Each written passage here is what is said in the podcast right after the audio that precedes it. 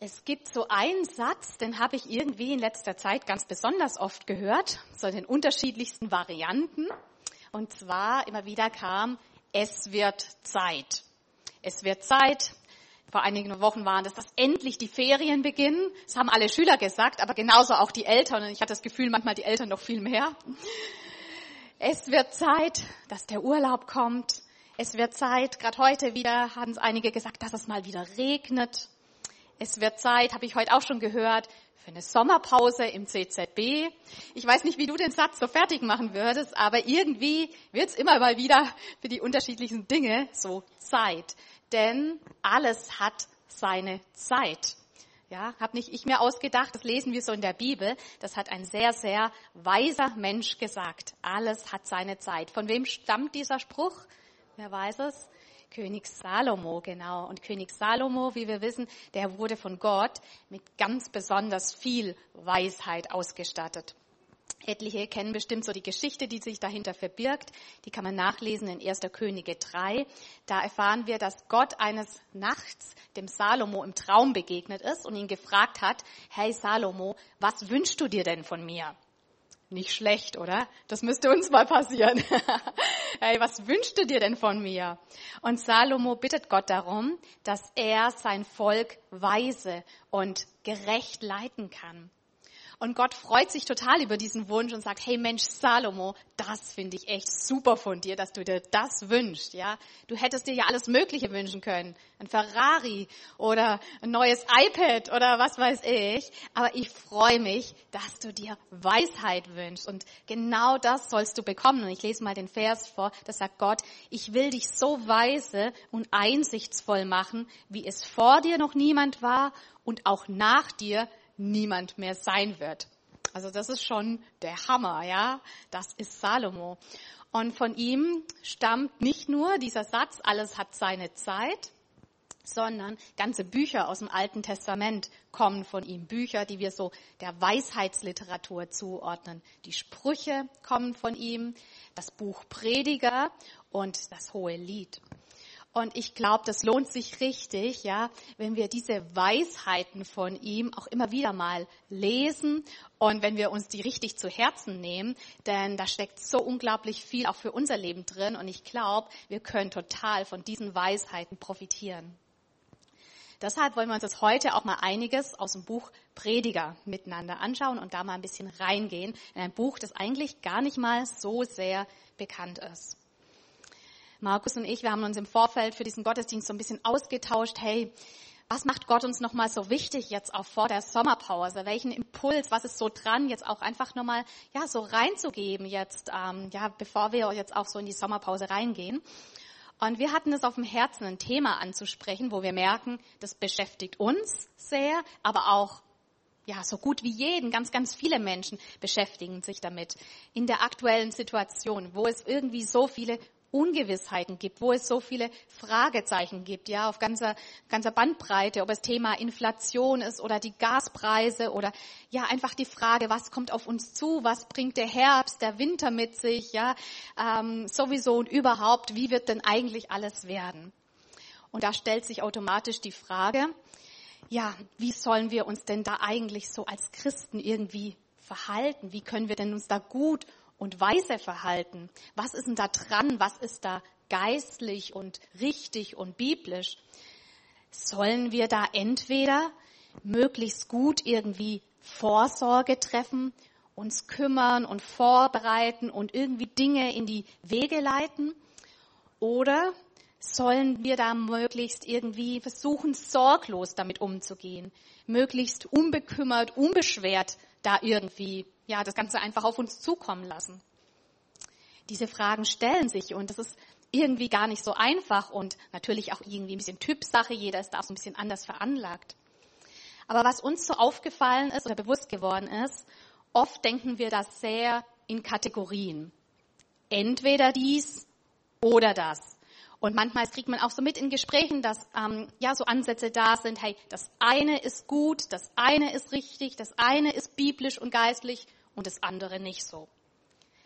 Aber was uns Salomo zeigt, alles hat seine Zeit und auch im ganzen Buch Prediger, wenn wir das so durchlesen, dann sehen wir, dass, er, dass wir da gar nicht so denken sollten in entweder oder, sondern vielmehr so dieses, hey, sowohl als auch.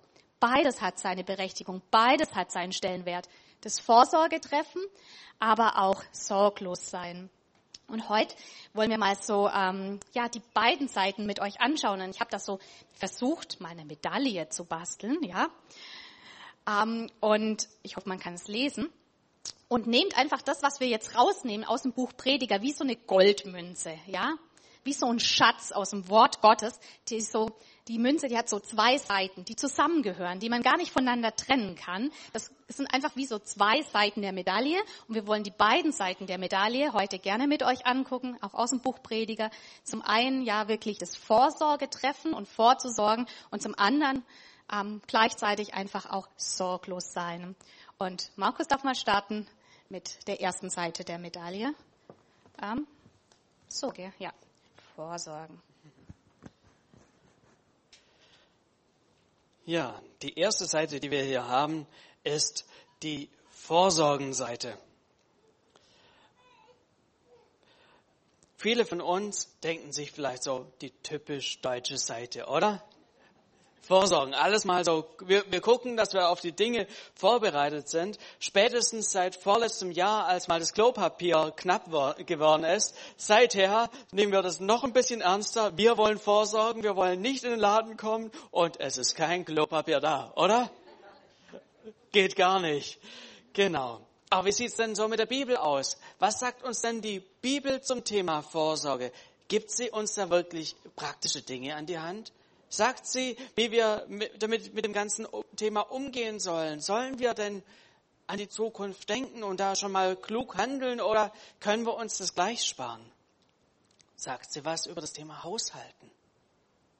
Ja, eindeutig.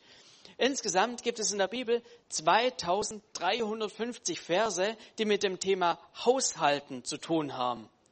Und insgesamt 42 Prozent der Gleichnisse, die Jesus gehalten hat, gingen irgendwie ums Thema Geld und Finanzen. Da merkt man schon, okay, irgendwie äh, steckt da wohl in der Bibel eine ganze Menge drin. Aber gibt es denn auch so Stellen, die wir so richtig, wie, wie soll ich sagen, nicht so wahnsinnig viel übertragen müssen auf die heutige Zeit? Gibt es da irgendwas Greifbares? Ja, da gibt es eine ganze Menge.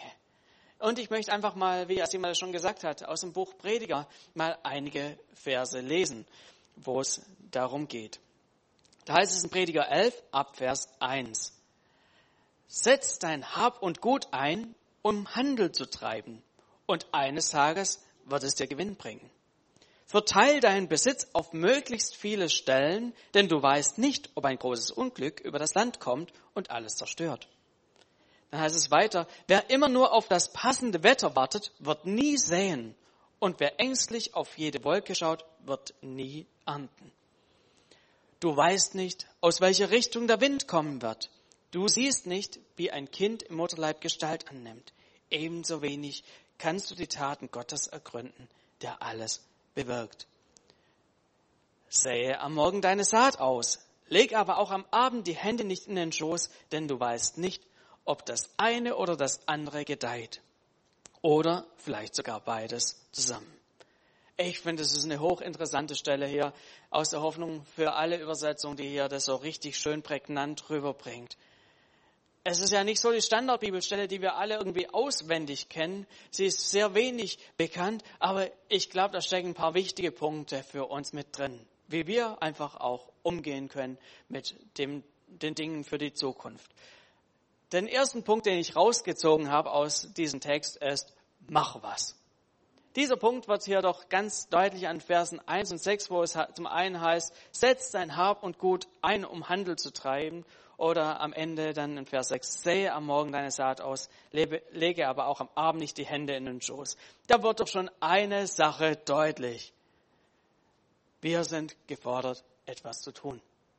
Wir sind gefordert, ja, nicht nur die Füße hochzulegen, alles auf uns zukommen zu lassen, um mal zu sehen, was da so ist, sondern wir sollen unsere, unser Potenzial einsetzen. Wir sollen schauen, wo habe ich Hab und Gut, was ich vielleicht Ressourcen, die ich einsetzen kann, damit was draus wird. Und mit dem Sähe am Morgen und ähm, leg am Abend deine Hände nicht in den Schoß, da wird doch eines deutlich. Gammel nicht vor dich hin. Kauf deine Zeit aus. Was wir hier sehen, sind einfach so zwei Richtungen, die hier mit drin stecken. Mach was aus deinen materiellen Ressourcen, die dir zur Verfügung stellen. Versuch daraus wirklich was zu machen aus deinem Hab und Gut und mach was aus deinen zeitlichen Ressourcen. Setz deine Zeit ein, morgens und abends. Lass dich da nicht hängen. Das kann für uns jeden so, kann das ganz unterschiedlich aussehen. Jeder hat ja ein anderes Potenzial, was zum einen das Materielle angeht, aber auch von dem Zeitlichen. Das steht ja jeder an einem anderen Punkt. Das Wichtige ist, dass, was hier Salomo sagt, hey, nutz deine Chancen, nutz deine Möglichkeiten, lass deine Chancen nicht ungenutzt. Soweit einfach so ein erster Punkt, den ich hier drin sehe, wo hier Salomo uns herausfordert. Ein zweiten Punkt, den ich hier drin sehe, ist, mach's schlau. Mach's schlau. Ein zweiter Tipp, den Salomo uns gibt. Hier in Vers 2, da sagt er so, verteil deinen Besitz auf möglichst viele Stellen, denn du weißt nicht, ob ein großes Unglück über das Land kommt und alles zerstört. Und er unterstreicht es nochmal so mit dem nächsten Vers, du weißt nicht, aus welcher Richtung der Wind kommen wird. Du siehst nicht, wie ein Kind im Mutterleib Gestalt annimmt. Ebenso wenig kannst du die Taten Gottes ergründen, der alles bewirkt. Wir wissen nicht ganz genau, was auf uns zukommt. Wir wissen es einfach nicht. Und deshalb sollen wir nicht alles auf eine Karte setzen. Ich finde es hochinteressant. Dieser Grundsatz, den wird dir heute jeder Finanzberater sagen. Jeder sagt dir, kauf nicht nur Tesla-Aktien. Auch wenn die vielleicht die letzten drei Jahre nach oben gegangen sind. Setz nicht alles auf eine Karte, sondern guck, dass du einfach dein Risiko verteilst. Salomo hat es vor 3000 Jahren gesagt, hey ihr Lieben, achtet mal drauf, dass ihr da schön in die Breite geht, damit ihr nicht plötzlich mit einer Sache voll alles verliert und den Bach runtergeht. Ich finde es interessant. Schaue, wie du dein Risiko gering hältst. Schau, wie du einfach in die Breite gehen kannst mit deinen Möglichkeiten. Und so einen dritten Punkt, den ich hier sehen kann in diesen Versen, die Salomo uns schreibt, ist, fang an. Da heißt es ja in Vers 4, wer immer nur das Passen, auf das passende Wetter wartet, wird nie sehen. Und wer ängstlich auf jede Wolke schaut, wird nie ernten. Ich glaube, äh, hier schreibt Salomo an uns Deutsche. Wir sind ja so perfektionistisch in vielen Dingen und dass wir alles richtig machen wollen und ah, ich weiß nicht, ob jetzt schon der richtige Zeitpunkt ist, ob ich jetzt das perfekte Ding gefunden habe, wo ich vielleicht was draus machen soll, ah, lieber ein bisschen auf sicher und noch ein bisschen warten und so weiter. Aber dann ist es vielleicht schon wieder zu spät. Und Salomo ermutigt uns einfach, den Moment jetzt zu nutzen. Warten nicht nur irgendwie drauf, bis das Wetter passt und so weiter, sondern fang einfach jetzt schon mal praktisch an. Was kann es für uns bedeuten? Wie können wir nach biblischen Prinzipien vorsorgen? Ich glaube, hier stecken einfach mal, ja, wirklich diese drei Punkte drin. Mach's, mach überhaupt was. Mach's schlau und fang an. Ich, ich erzähle mal heute so richtig aus dem Nähkästchen wie, wie wir als Familie versuchen, das hier umzusetzen. Ähm, ich weiß, an vielen Stellen wird nicht über Finanzen geredet und so weiter. Ich bin einfach mal so frei. Ich erzähle, wie wir es machen. Heißt nicht, dass wir das perfekt machen, dass wir es ganz genau richtig machen oder sonst wie. Wir versuchen einfach diese Prinzipien bei uns umzusetzen. Wie machen wir es? Wie fangen wir Dinge an? Wir fangen immer wieder Dinge an. Wir fangen immer wieder an und schauen, ähm, wo wir einen neuen Bereich finden, wie wir klug handeln können, wie wir klug vorsorgen können. Das fängt bei uns Schwaben bei der Sparsamkeit an. Ist ja klar, oder? Das, der Schwabe ist sparsam. Eigentlich liebe ich es ja auf der Autobahn mit 160 bis 180 zu fahren. Eigentlich, das ist so meine Wohlfühlgeschwindigkeit. Es liegt an unserem Auto, das kann nur 200. Hätten wir ein schnelleres Auto, wäre die wahrscheinlich höher. Aber seit einigen Monaten, ähm, seit gerade auch der Krieg angefangen hat, äh, mich, mich äh, wie soll ich sagen, äh, wo, da haben wir einen Punkt gefunden, wo wir sparsam sein können. Seither, es hat eine große Veränderung bei mir gebraucht. Ich muss mich echt disziplinieren. disziplinieren.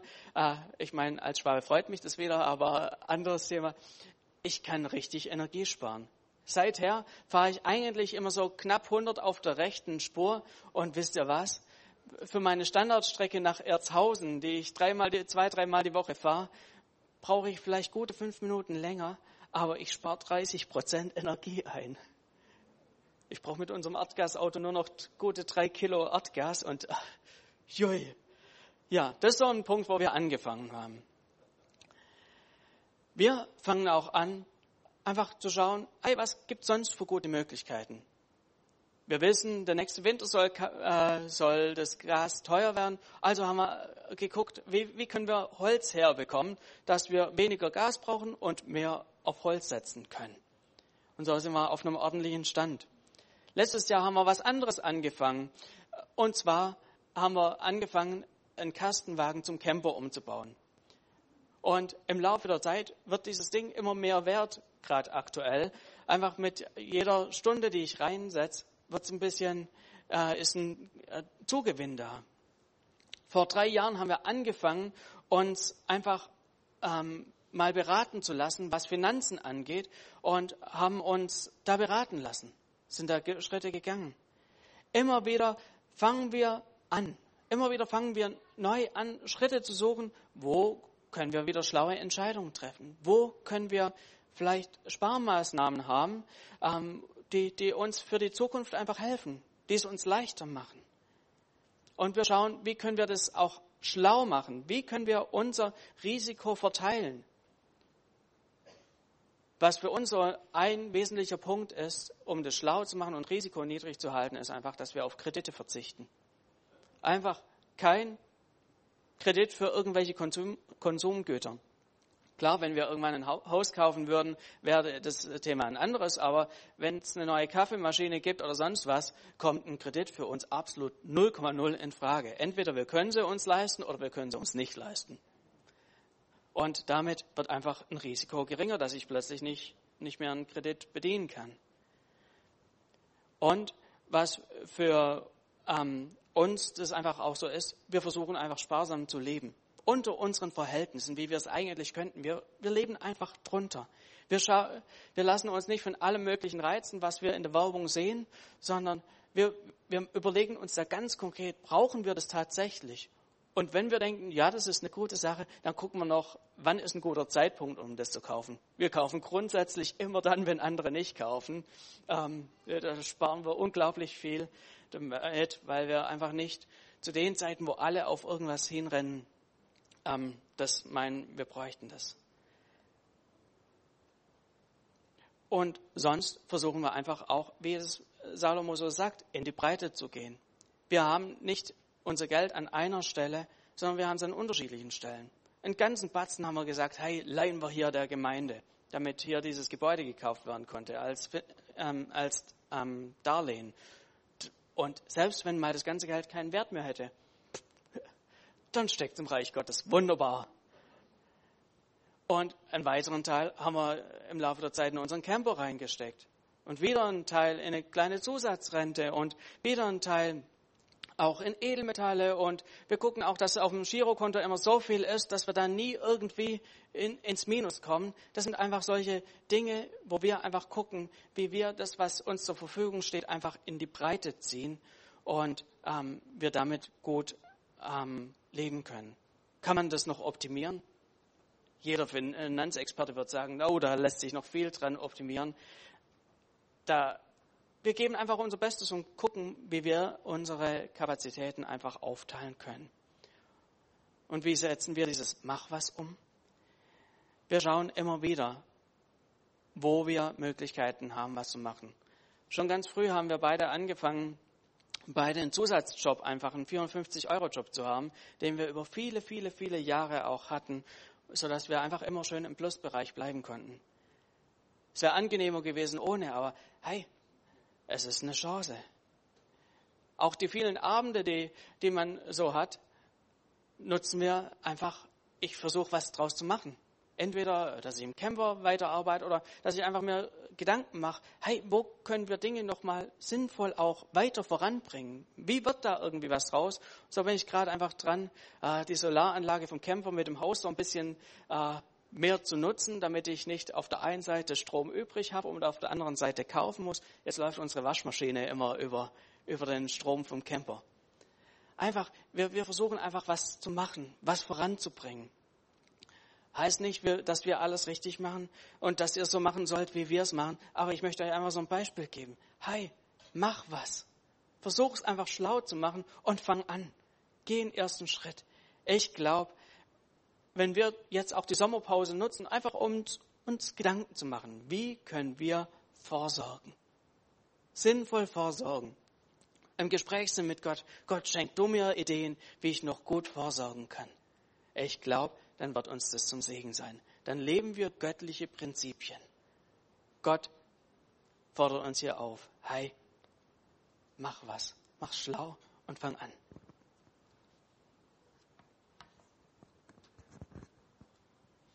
Ja, sehr cool, wie konkret das Wort Gottes ist. Das war so, ja, jetzt so der Part 1, die eine Seite der Medaille. Aber wie schon gesagt, so eine Münze hat zwei Seiten und ich glaube, das gehört ganz genauso dazu, das sorglos zu sein, trotz dem Vorsorgen und in dem Vorsorgen auch sorglos zu sein. Bedeutet nicht naiv zu sein, ja, das möchte ich auch da betonen. Es bedeutet jetzt nicht irgendwie dann die Augen zuzumachen und sagen, ach, ich höre keine Nachrichten mehr an, ich ähm, lege jetzt die Hände in den Schoß und Gott wird schon irgendwie richten. Nein, es gehört ja beides zusammen. Und ich glaube, bei dem Sorglossein, wie auch die Bibel das beschreibt, geht es viel mehr um ja so ein tiefes Wissen, auch um so ein Vertrauen. Hey, Gott hat alles in der Hand und ich bin in seiner Hand. Und es kommt, wie es kommt und vieles habe ich überhaupt nicht im Griff und unter Kontrolle, aber ich weiß, Gott ist gut, haben wir heute auch gesungen. Gott ist gut und er wird für mich sorgen. An vielen Stellen in der Bibel werden wir ganz konkret ja aufgefordert, in diesem Sinne sorglos zu sein, wirklich zu vertrauen, auf Jesus unser Vertrauen zu richten und uns eben nicht um den morgigen Tag den Kopf zu zerbrechen. Jesus selbst spricht in der Bergpredigt ganz offen, ganz deutlich darüber, Matthäus 6, da können wir das nachlesen. Das haben wir auch neulich im Gottesdienst schon mal gelesen, die Passage. Deshalb, ich will es jetzt aus Zeitgründen gar nicht lesen, aber ja, nutzt doch mal die nächsten Tage, Wochen, um ja auch die Worte von Jesus euch nochmal so richtig ins Herz fallen zu lassen. Ich glaube, so vom Kopf her können wir das so einigermaßen irgendwie ähm, sagen, ja, was da steht von Jesus, ähm, ja, sorgt euch nicht um den morgigen Tag, denn der morgige Tag wird für sich selber sorgen und so weiter. Aber ich glaube, es ist gut, wenn es einfach richtig auch in unser Herz fällt. Heute sind wir so schwerpunktmäßig mal im Buch Prediger unterwegs und Salomo hat sich eben auch sehr intensiv so damit beschäftigt, auf was kommt es eigentlich im Leben an? Wie kann ich mein Leben weise leben? Und er ist sich sehr stark darüber bewusst, ich sag's mal so in meinen Worten, dass man eine gewisse Zeit lebt, dass es dann vorbei ist, das Leben, dass man eh nichts mitnehmen kann und ja, die Dinge sowieso so kommen, wie sie kommen. Ja, er drückt es ein bisschen anders aus, ein bisschen poetischer, ein bisschen vornehmer. Ja, er spricht da eher so über Vergänglichkeit und es ist alles eitel und haschen nach dem Wind und so weiter. Das sind so seine Formulierungen. Aber ja, im Prinzip, ähm, ja, also genau, keiner lebt ewig und ähm, mitnehmen können wir nichts und genau, wir müssen die Dinge nehmen, wie sie kommen. Und so schreibt er in Kapitel 3 in Vers 12, so kam ich zu dem Schluss, dass es für den Menschen nichts Besseres gibt, und jetzt Achtung festhalten, dass es nichts Besseres gibt, als fröhlich zu sein und das Leben zu genießen. Wenn er zu essen und zu trinken hat und sich über die Früchte seiner Arbeit freuen kann, ist das Gottes Geschenk. Das ist doch mal was, oder? Wird man vielleicht so gar nicht so ohne weiteres in der Bibel erwarten. Ein Psychologe oder ein Therapeut, da könnte man uns das eher vorstellen, dass der das sagt, hey, versuch mal dein Leben zu genießen, versuch mal, ja, es dir einfach mal gut gehen zu lassen, ähm, zerbrech dir nicht zu viel den Kopf über alles Mögliche, sondern ja, genieß, was du hast. Aber dass es so in der Bibel steht, auch nicht nur einmal, das eine Mal, sondern ständig im Buch Prediger. Ja, da reitet Salomo so richtig drauf rum. Sei fröhlich, hey, sei unbeschwert, genieß das Leben. Und es kommt uns richtig so vor, als wäre er so ein kleiner Feinschmecker, ja. Die ganze Zeit geht es ums Essen und Trinken und ja, es, es ist zu genießen und es sich gut gehen zu lassen. Er spricht auch klar davon in seinem Buch, dass wir Ehrfurcht vor Gott haben sollen, dass wir seine Gebote halten sollen und so weiter. Aber einfach mal so ein kleiner Streifzug durch das Buch Prediger, ähm, wo so auch seine Gedanken deutlich werden. Prediger 2, Vers 24. Das Beste, was ein Mensch da tun kann, ist essen und trinken und die Früchte seiner Arbeit genießen. Einige Kapitel später, 5.17. Eins habe ich begriffen. Das größte Glück genießt ein Mensch in dem kurzen Leben, das Gott ihm gibt, wenn er isst und trinkt und es sich gut gehen lässt bei aller Last, die er zu tragen hat. Das ist der Lohn für seine Mühen. Und ich lese noch 8, Vers 15. Darum empfehle ich allen, das Leben zu genießen. Denn es gibt für den Menschen nichts Besseres auf der Welt als, wer, wer kann sich denken, zu essen und zu trinken und fröhlich zu sein. Das wird ihn bei seiner Mühe begleiten, das kurze Leben hindurch, das Gott ihm gegeben hat. Das war deutlich, oder? Wer sagt dazu Amen? Amen. Wird erstmal gar nicht so besonders geistlich. Ja. Aber bei genauem Hinsehen sehen wir schon, dass dieses Fröhlichsein, dieses Unbeschwertsein, dieses Leben genießen, dass er das sehr stark auch in Verbindung bringt mit Gott, dass man das mit Gott zusammen macht, ja, aus Gottes Hand das nimmt, dass man ja das Leben genießt mit Blick darauf, hey Gott, du hast mir das Leben geschenkt und ich genieße das, was ich habe. Also nicht so nach dem Motto, ja, iss und trink, morgen sind wir tot oder so, hört man ja auch manchmal von Menschen, die Gott so gar nicht kennen, hey, mal ordentlich auf den Putz hauen oder so. Also darum geht es ihm hier nicht. Im Gegenteil, wenn wir nochmal das ähm, aus Kapitel 3, Vers 13, den Vers sehen, ähm, er schreibt ja, wenn der Mensch zu essen und zu trinken hat und sich über die Früchte seiner Arbeit freuen kann, ist das Gottes Geschenk. Also er nennt es ein Geschenk Gottes oder eine Gabe Gottes, wenn man einfach ja auch unbeschwert sein kann in all den Mühen, die man hat, schreibt er ja auch immer in dem Zusammenhang mit dem Essen und Trinken, dass man auch Lasten hat und Mühen hat, ja. Aber wenn man sich dann freuen kann an den Früchten seiner Arbeit, schreibt er, also wenn man ja sich an dem freuen kann, ja, was man sich aufgebaut hat, was man sich erarbeitet hat, wenn man da nicht ständig irgendwie besorgt ist, dann ist das ein Geschenk Gottes. Und mir zeigt dass wenn das ein Geschenk Gottes ist, eine Gabe Gottes, dann kann man Gott auch darum bitten, dass er einem diese Gabe gibt, dass er einem dabei hilft, wenn es einem schwer fällt. Ich weiß nicht, wie leicht dir dieser Punkt fällt. Also ich merke, ich bin da auch total am Lernen, so am Lernen ein Stück weit, ja auch im Hier und Jetzt zu leben und das Hier und Jetzt einfach mal zu genießen ohne ständig ja, an morgen und übermorgen und an sonst wann zu denken und mir noch über alles Mögliche so den Kopf zu zerbrechen. Aber wir können Gott bitten, dass er uns dieses Geschenk macht, dass uns das gelingt, dass wir einfach fröhlich sein können, dass wir ja ein Stück weit einfach sorglos sein können. Und das wünsche ich uns allen auch so jetzt für die Sommerpause, dass wir auch ganz ohne schlechtes Gewissen und ohne irgendwie so innerlich immer angespannt einfach, ja, das Leben genießen können und die Früchte unserer Arbeit genießen können. Ja, vielleicht auch im Urlaub oder so, es uns einfach gut gehen lassen können. Dass wir mit Blick auf Gott einfach unbeschwert und sorglos leben können.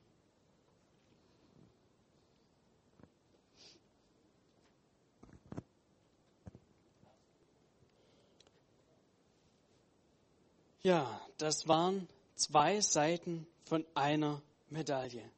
Das Vorsorgen und auch das Sorglossein. Lest doch gern auch nochmal so das Buch Prediger so am Stück durch. Ich glaube, wir finden da so einen unglaublich reichen Schatz auch drin an Weisheit, wie wir unser Leben weiser leben können. Gerade auch angesichts von all den Unsicherheiten, die wir momentan so miterleben und so weiter. Ich glaube, wir sollen echt zu Menschen werden, die auf der einen Seite vorsorgen, einfach mit den klaren Punkten, hey, mach was, versuch es schlau zu machen, fang an Und auf der anderen Seite, wie Asima das schon gesagt hat, einfach fröhlich zu sein, das Leben im Hier und Jetzt auch zu genießen, als ein Geschenk Gottes das auch ähm, zu, zu sehen und zu ergreifen. Ich lade euch ein, dass wir gemeinsam miteinander aufstehen und Gott da einfach darum bitten, dass er uns Weisheit schenkt, dass er uns Kraft schenkt. Jesus, ich danke dir für, für dein Wort. Danke, dass du, ja, Salomo so gebraucht hast, um uns Weisheit einfach mitzugeben. Jesus, und wir wollen einfach mit der, mit der Kraft von deinem Heiligen Geist einfach da konkrete Schritte tun.